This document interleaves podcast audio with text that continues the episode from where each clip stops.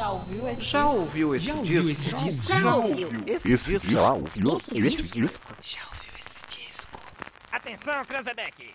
É o top de quatro, já vai! Já, já, já, já vai!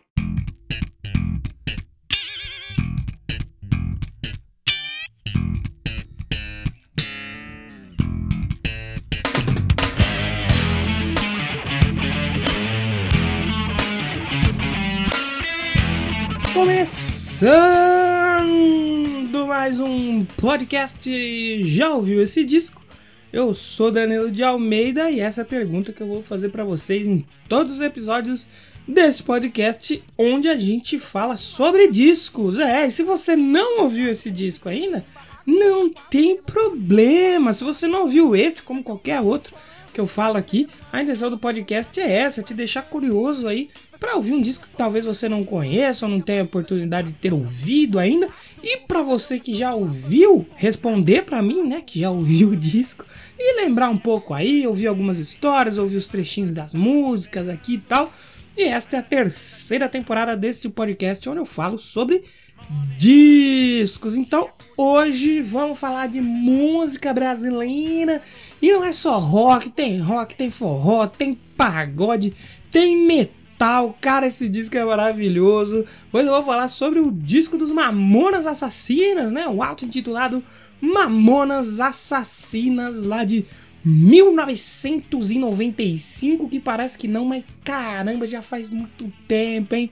Tá passando rápido demais, gente. Que isso! Hoje eu vou falar sobre esse disco que eu tenho um carinho muito especial por ele. Lembrando que semana passada eu recebi aqui na nossa loja de discos o queridíssimo Ricardo Bannerman falando sobre um disco do do YouTube, né? YouTube. Se você não conhecia, você não ouviu, você tem curiosidade, vai lá ouvir lá o Actung Baby do YouTube. Vão lá ouvir, que é muito legal mesmo o episódio com o Ricardo Bannerman. Depois de ouvir esse aqui, você vai lá ouvir. Ouça os dois discos aí, né? Tanto de hoje quanto da semana passada. E o da semana que vem também, que eu, vou falar dele lá no final. Mas hoje temos aqui o CD do Mamonas Assassinas, o Mamonas Assassinas. E antes de começar a falar dele, não esqueça de seguir o podcast lá no Instagram. Já ouviu esse disco? Arroba já ouviu esse disco. Vai ter o disco da semana, eu tenho esse disquinho do Mamonas Assassinas aqui, contar minha historinha com ele. Então vão lá para vocês assistirem no IGTV do, do, do, podcast. E tem no Twitter também, que é Já Ouviu o Disco. Você segue a gente lá e sempre estamos trocando ideia, compartilhando links e bastante coisa lá, atualizações, tem tudo lá no Twitter. É os dois principais canais aí pra gente se comunicar e receber o feedback de vocês, que é muito importante para construir o episódio final de cada temporada, né? O episódio de feedbacks e tudo mais. Eu conto muito com a participação de vocês. Então chega de enrolação, responde aí para mim. Mamonas Assassinas 1995. E aí, já ouviu esse disco? Money, money, que é good, nós não bebe, nós rebaixo, nós não tava aqui workando. O nosso work é playar.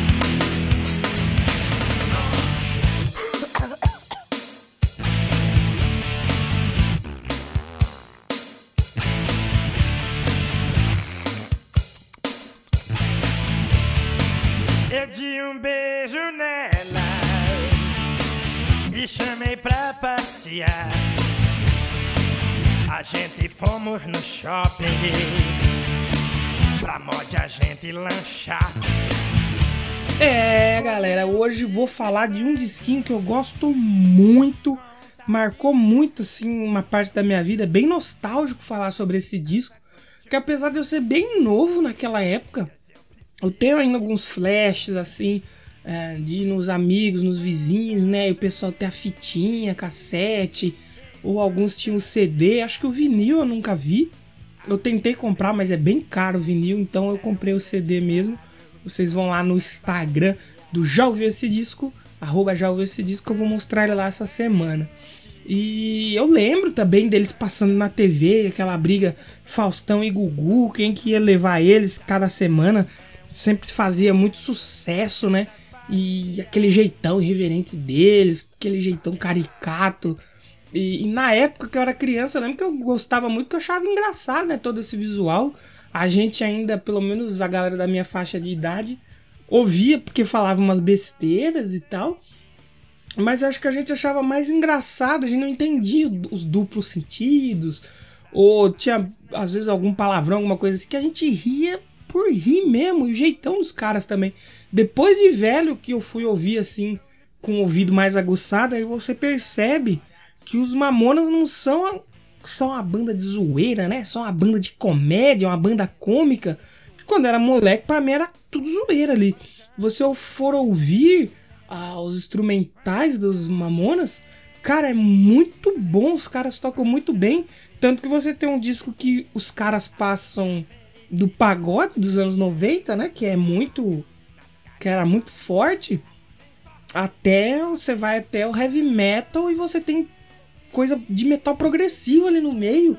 E você consegue ter uma música. Tem um toque de música mexicana. E tem um pouquinho de hard rock. E tem brega, velho. Tem forró brega. Os caras realmente, assim. Foram. Eles, eles foram de todos os extremos, assim. De uma ponta a outra de gêneros musicais. Em um único CD.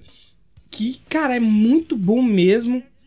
E aí você vai entender as letras engraçadas, crachadas, de duplo sentido, alinhado com aqueles instrumentais muito bom. Cara, é um puta discão. E ele tinha que estar tá aqui nessa temporada. Eu fiz questão de eu ter a minha cota ali de rock nacional, né? Metal nacional.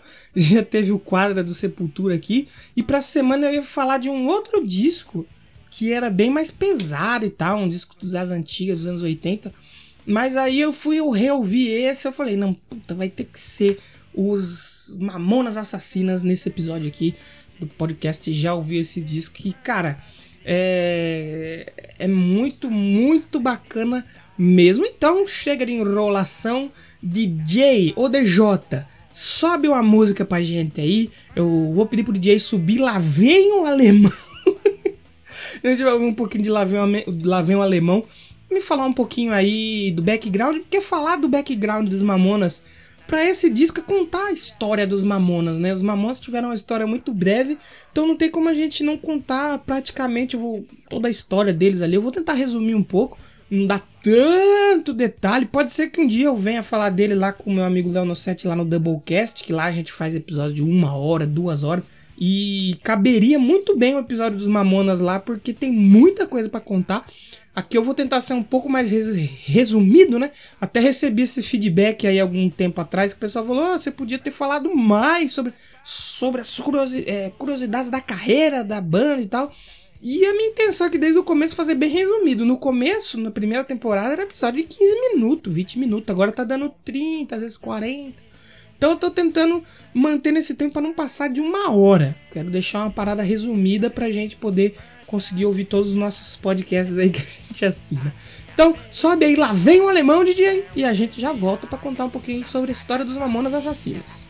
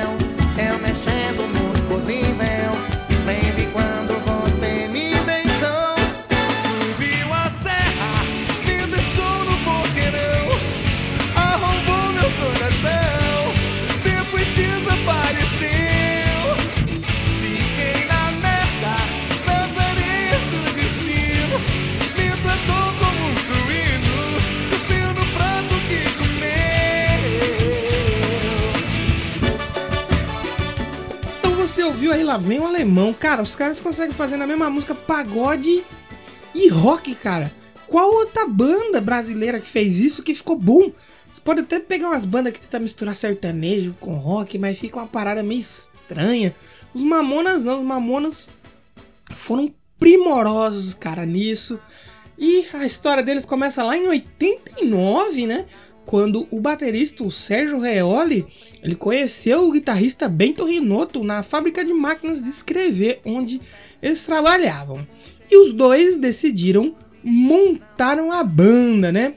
O irmão aí do Sérgio, ele entrou mais tarde pra banda para ele tocar baixo, só que o curioso é que ele nem se interessava por música, né? Ele gostava muito acho que, de desenhar aviões, uma coisa assim, ele nem se interessava muito por música e depois de ver o irmão tocando lá, fazendo rock and roll, ele passou a gostar de música e aí a banda nasceu a banda, né? A banda Utopia, que era o Samuel Reoli, o Bento Rinotto e Sérgio Reoli. E eles faziam covers aí de bandas como Traje a Rigor, Legião Urbana, Titãs, Paralamas do Sucesso, Barão Vermelho e até Rush aí, entre outras bandas que estavam em alta na época. Já em 1990, a banda Utopia é, começa a apresentar aí para algumas pessoas lá no Parque Secap, né, que é um conjunto habitacional lá de Guarulhos.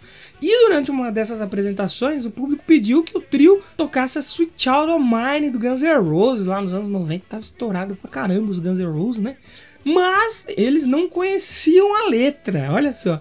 E eles pediram para alguém da plateia subir no palco e cantar. Falou: ah, alguém aí que sabe aí quer cantar? Naquela época você não tinha letras.com.br galera tinha que garimpar para encontrar as letras. E alguém da, da plateia, né, se voluntariou e falou: Bom, eu canto, dá o microfone aí, passa pra cá o microfone que eu vou cantar. Essa pessoa era o Alexander Alves. Você, eu falar pra você, Alexander Alves, talvez você não vai conhecer. Mas o Alexander Alves era o Dinho. E assim, o Alexander Alves, ele falou que sabia cantar e ele subiu lá para cantar. Ele sabia cantar? Não sabia nem um pouco. Ele fez um embromation ali, cantou de qualquer jeito, mas a performance dele foi tão boa e cativante que agradou todo mundo da plateia e também agradou a banda que já pegou ali e falou: Não, agora você vai cantar com a gente, agora você vai ser o nosso frontman. E aí o Dinho virou ali o líder, né, o vocalista da banda Utopia, né, ainda banda Utopia. Mais tarde eles vieram a chamar, eu acho que ainda em 1990, dois integrantes, que era o Júlio Razek, que depois de anos que eu fui descobrir que Razek é César, ao contrário, porque o nome dele era César. Muito inteligente, que esse nome é bem melhor que César. E também veio o tecladista Márcio Araújo, né, que era conhecido como o Sexto Mamonas, né? Só que ele saiu antes mesmo do Utopia lançar o seu primeiro álbum. Eu acho que até na capa do primeiro disco do Utopia tem a foto do Márcio Araújo, mas ele nem chega a tocar porque ele saiu do Utopia por causa do conflito de agendas ali com seus estudos e compromissos profissionais. Ele acabou deixando a Utopia. E já que eu falei do primeiro álbum da Utopia, a banda lá em 92, né, só em 92, conheceu o Rick Bonadio, né, que na época ele gravou ali em seu estúdio um vinil da Utopia, o primeiro vinil da Utopia, o primeiro e único, né? A gente tem seis canções nesse vinil e foi feito só mil cópias desse vinil. Hoje, é assim, ele é uma relíquia, é dificílimo de você encontrar e ele é muito caro. Porém, na época de lançamento, dessas mil cópias, só 100 foram vendidas. Um fiasco. E apesar do fracasso comercial da banda Utopia, os músicos eles perceberam que as brincadeiras e paródias que eles faziam ali entre as pausas de um ensaio e outro rendiam boas coisas. E a partir disso aí, a banda resolveu tomar um novo rumo, saindo de um som mais sério, mais rock, mais pesado, para algo cômico e engraçado. E daí então eles gravaram uma fita demo que tinha duas musiquinhas com esse estilo um pouco mais cômico, né? A fita demo aí, ela foi feita durante uma madrugada. Os caras pegaram a madrugada ali e gravou. Apesar deles terem chegado, né? Eles falaram que tinham duas músicas, mas ainda faltava completar muita coisa dessas duas músicas que eles foram completando durante essa madrugada. Essa fita, né, ela foi feita lá no antigo estúdio Rick Bonadio também, e tinha nessa fitinha aí é, a faixa Mina, acho que é a minha pitulinha, que depois se tornou hit, né, Pelados em Santos, e tinha Robocop gay também nessa fita.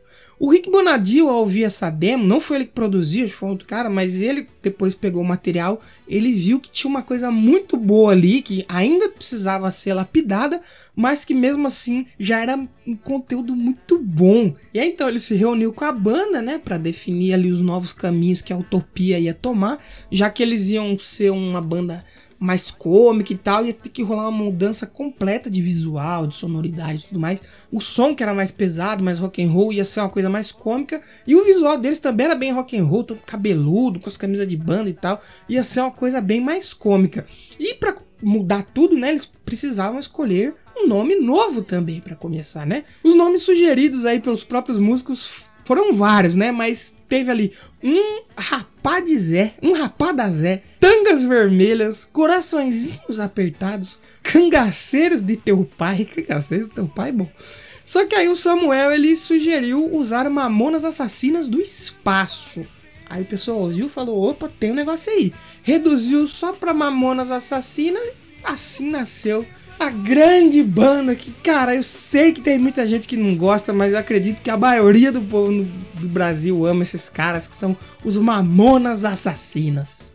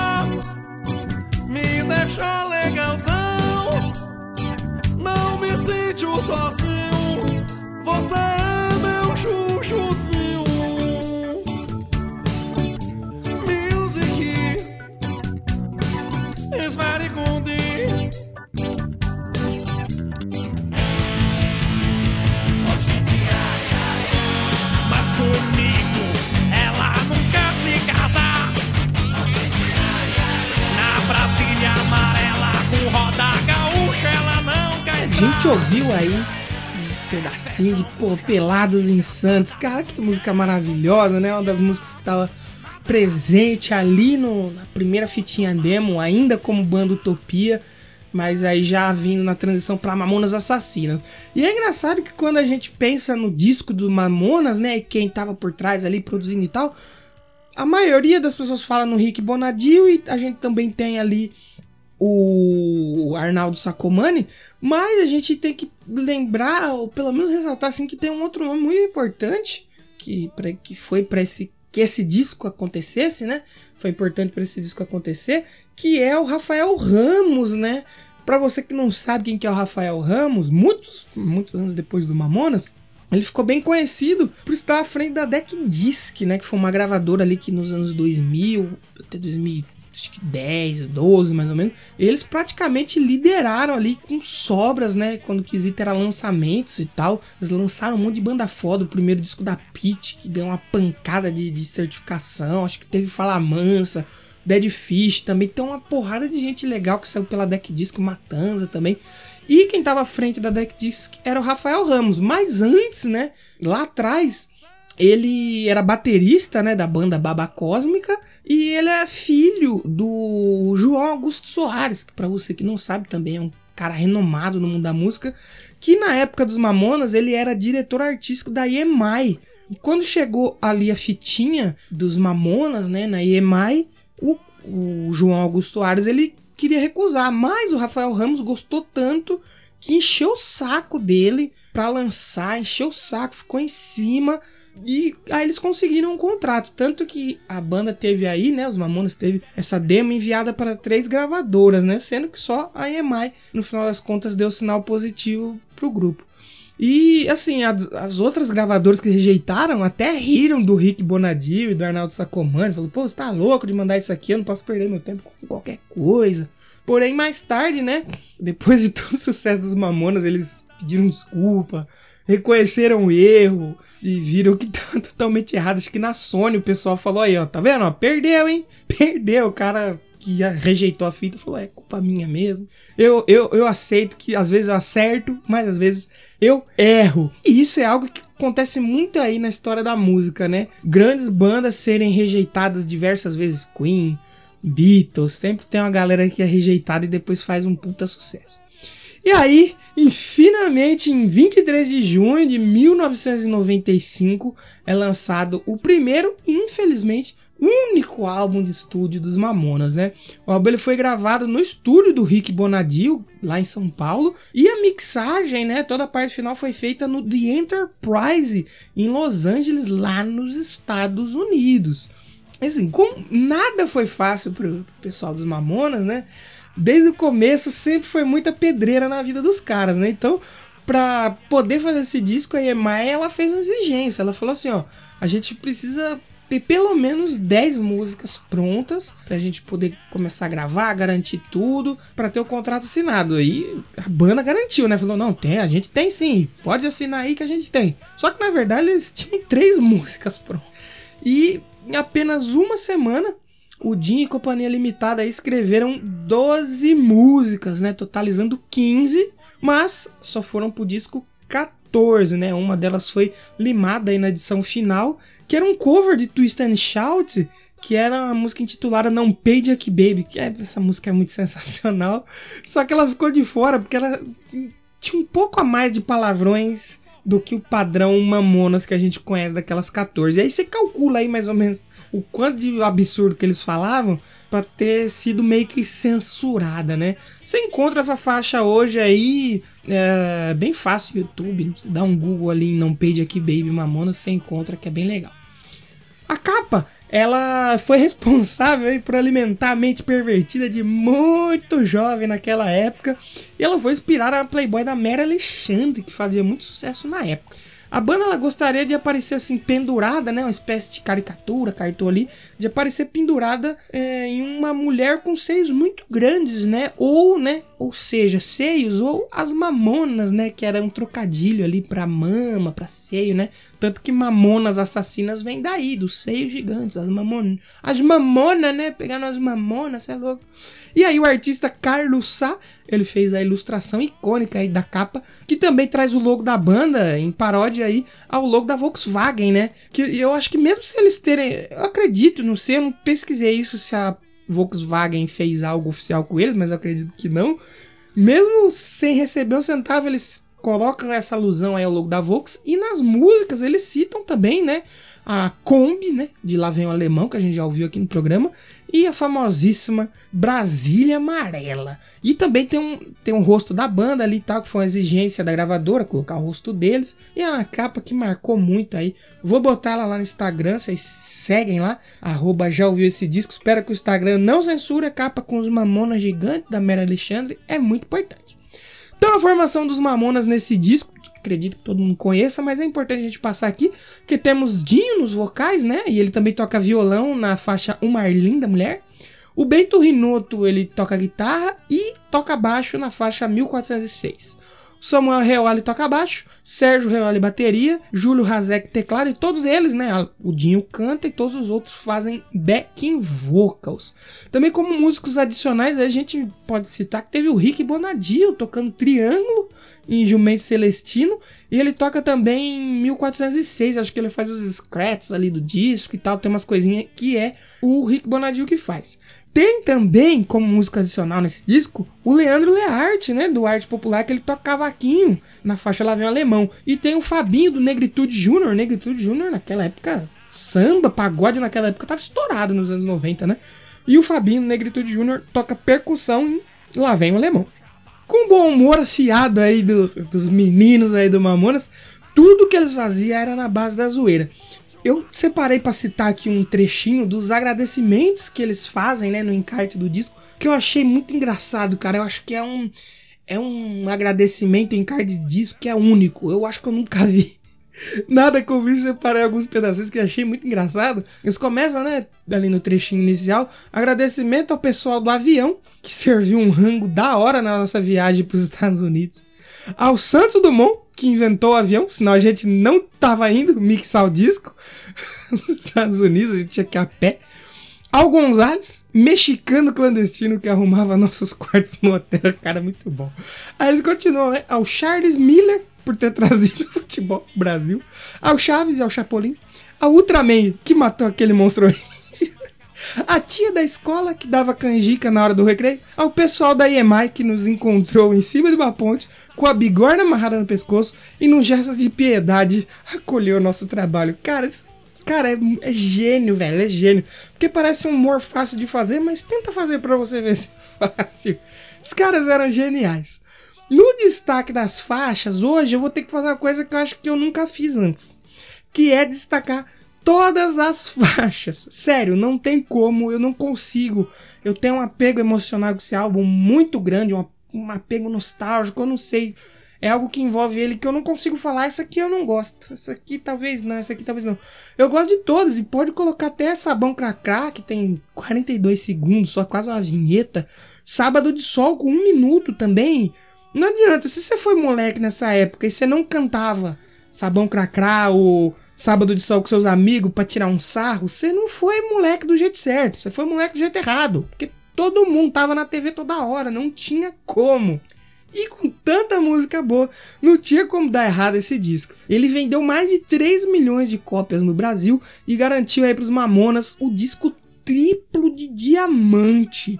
Esse disco ele é o terceiro mais vendido de uma banda brasileira aqui no Brasil e o segundo mais vendido dos anos 90. Foi o disco que mais vendeu cópias em um só dia. Isso é muito importante. E é o nono disco mais vendido de toda a história do Brasil. Em Portugal também a banda chegou a vender 20 mil cópias e ganhou um disco de ouro por lá. Na época rendeu o recorde mundial, que eu não sei se já foi quebrado, mas pelo menos para aquela época, né? Foi um recorde de mundial, um recorde mundial de um disco de estreia que mais vendeu em menos tempo. Foi menos de um ano para vender 3 milhões de cópias, né?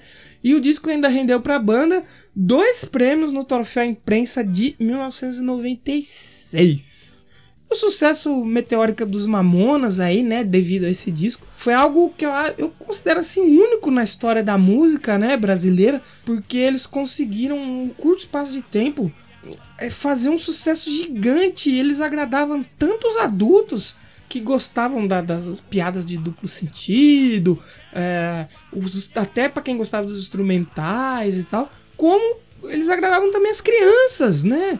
As, com aquele jeito caricato dele, jeito engraçadalho de falar, de se apresentar. Então foi o famoso, né? Agradou a gregos e troianos.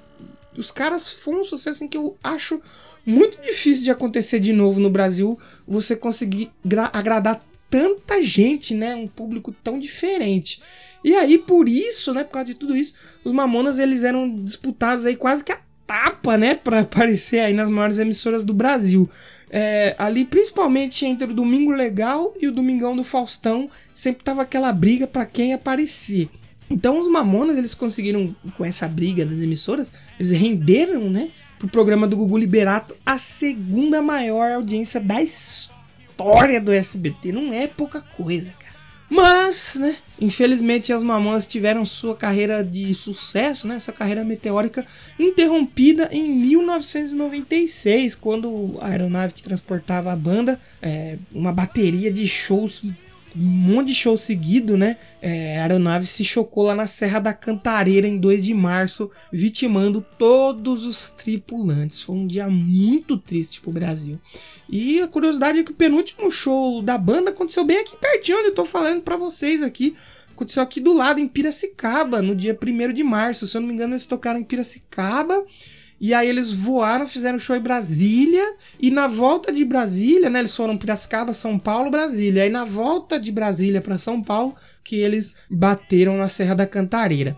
A banda se foi, é triste, mas o legado deles continuam aí, mesmo tantos anos depois, né, da morte deles, as letras engraçadas, o instrumental bem tocado, como eu falei, ainda encanta muita gente.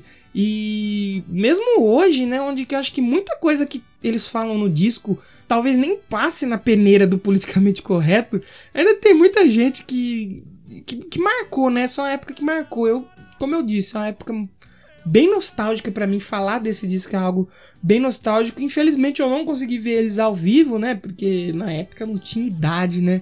É, para ver eles no, na época do auge, né? O auge deles é o ano de 95, né?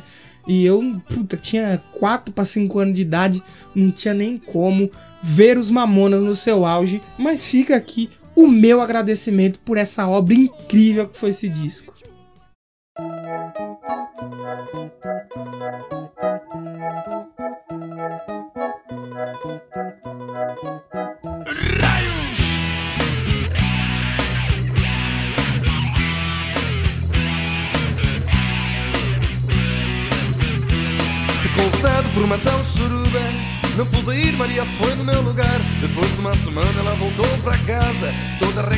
Não podia nem sentar.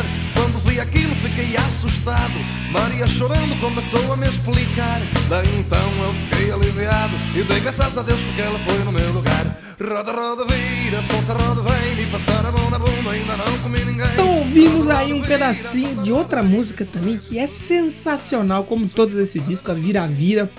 Eu vou me despedir de vocês, a gente vai ouvir na íntegra. Acho que uma das minhas favoritas, que é Mundo Animal, a gente vai ouvir ela inteira. Me estendi bastante, mas não tem como. Eu gosto muito desse disco, ele é muito é muito bom ouvir ele, é muito nostálgico ouvir ele, né? Uma época era uma época que a gente não tinha eu, essa briga que tem hoje, a gente só ouvia e se divertia. Hoje os Mamonas, putz, seriam cancelados no primeiro dia de CD. Se eles lançassem CD hoje, no mesmo dia era cancelado. Naquela, naquela época não, a gente ouvia, ria, o pai a mãe cantavam, o filho cantava, todo mundo assistia junto.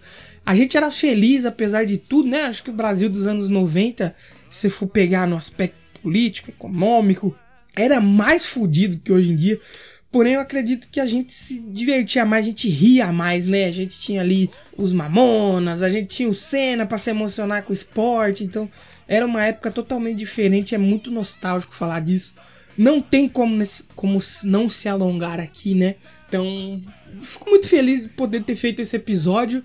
Não, eu estou falando para vocês agora, nesse momento, de coração, sem editar, sem nada, só pelo que eu tô ouvindo aqui da gravação, acho que ficou muito bom. Espero que depois da, da pós-produção, que não vai ser lá no The Enterprise nos Estados Unidos, mas que eu espero que fique tão bom quanto eu tô imaginando. Porque eu queria muito fazer um episódio especial sobre esse disco que eu gosto de verdade, gosto muito. Abri meu coraçãozinho aqui hoje mais uma vez.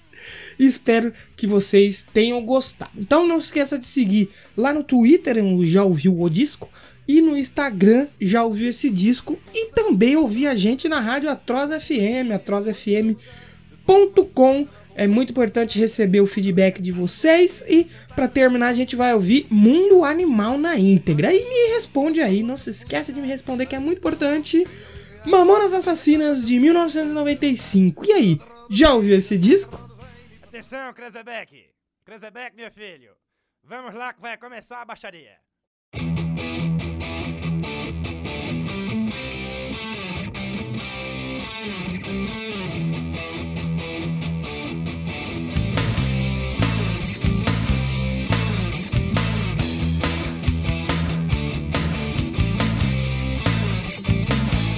Comer tatu é bom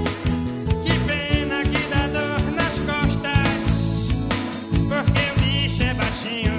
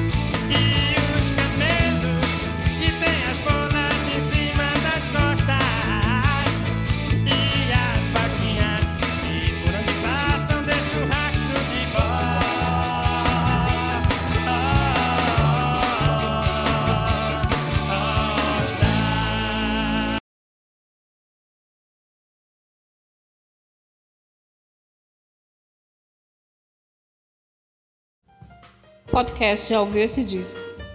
Roteiro e edição por Danilo de Almeida.